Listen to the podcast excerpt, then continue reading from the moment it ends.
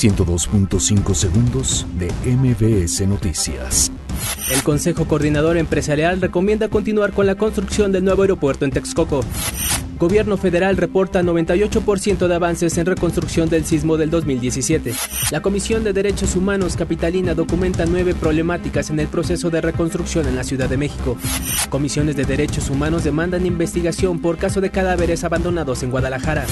Asesinan al comandante de la Policía Municipal de Tlajomulco, Jalisco. Empleados de la delegación Tláhuac realizan paro de labores, exigen fiesta del trabajador.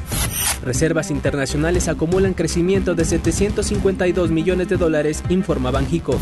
China impone aranceles por 60 mil millones de dólares a productos de Estados Unidos. Trabajador muere por derrumbe en obra de Hotel Ritz en Madrid. Ferrari anuncia que el 60% de sus automóviles serán híbridos en 2022. 102.5 segundos de MBS Noticias.